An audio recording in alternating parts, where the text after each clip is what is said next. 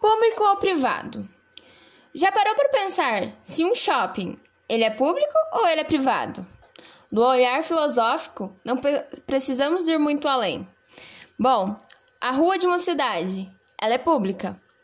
Porém, um carro que passa nela é privado. Bom, porque zelamos tanto daquilo que é privado e o tratamos como terra de ninguém o que é público. Esquecemos que pagamos impostos para utilizar do que é público. Colocamos pessoas para zelar dos bens públicos como os nossos governantes, e tais o usam como se fossem regalias de algo privado. Bom, e a ética, aonde entra? A ética pode ser vista de duas maneiras. A ética dos princípios, onde há certo e o errado, e a ética, onde, por exemplo, se eu vejo um ladrão e ele me pergunta: Você viu tal assalto?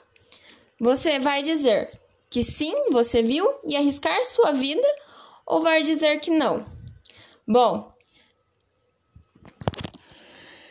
Nicolau Maquiavel já tinha dito: os fins justificam os meios.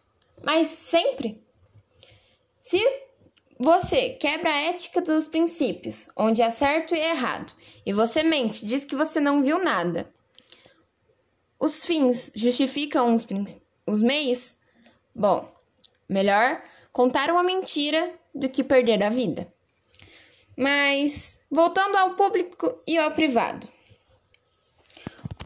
O público é aquilo que é de todos, e o privado é aquilo de um bem é um bem onde algumas pessoas ou um indivíduo pode usufruir.